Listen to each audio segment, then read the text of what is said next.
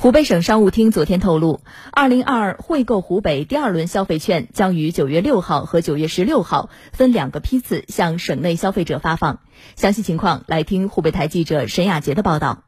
九月六号晚上八点，第二轮第一批惠购湖北消费券将准时投放。本批次计划发放约一千三百四十三万张三点九五亿元消费券，其中商场券二百二十七万张，餐饮券三百一十二万张，超市券八百零四万张。消费券的种类和面额没有变化，但是第一轮中核销率最高的超市券占比会提高。湖北省商务厅市场运行和商贸服务处处长方嘉文。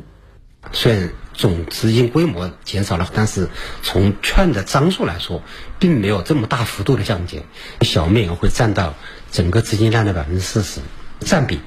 纳入超市消费券核销范围，并致力于提升群众，特别是老年消费者的参与率。